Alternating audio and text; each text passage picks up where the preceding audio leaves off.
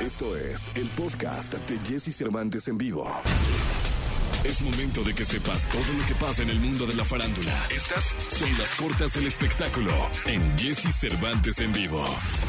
Sebastián Yatra se vio envuelto en un confuso incidente que dejó preocupados a sus seguidores, luego de que en redes sociales se reportó que el cantante colombiano habría sido detenido durante su visita a Miami. El video del supuesto arresto del intérprete se convirtió en viral y en medio de distintas especulaciones. La estrella recurrió a su cuenta de Instagram para explicar que dichas imágenes forman parte del video musical de su nueva canción Delincuente. El cantante puertorriqueño Raúl Alejandro sigue sorprendiendo. Ahora ha estrenado su video musical de Desenfocado, que aparece en su disco más reciente, Viceversa, el cual debutó en el puesto número uno de la lista Top Latin Albums de Billboard.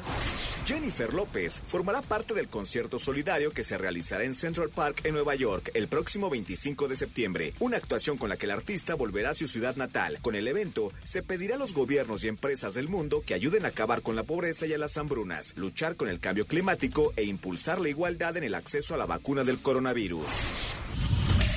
Escucha a Jesse Cervantes de lunes a viernes de 6 a 10 de la mañana por Exa FM.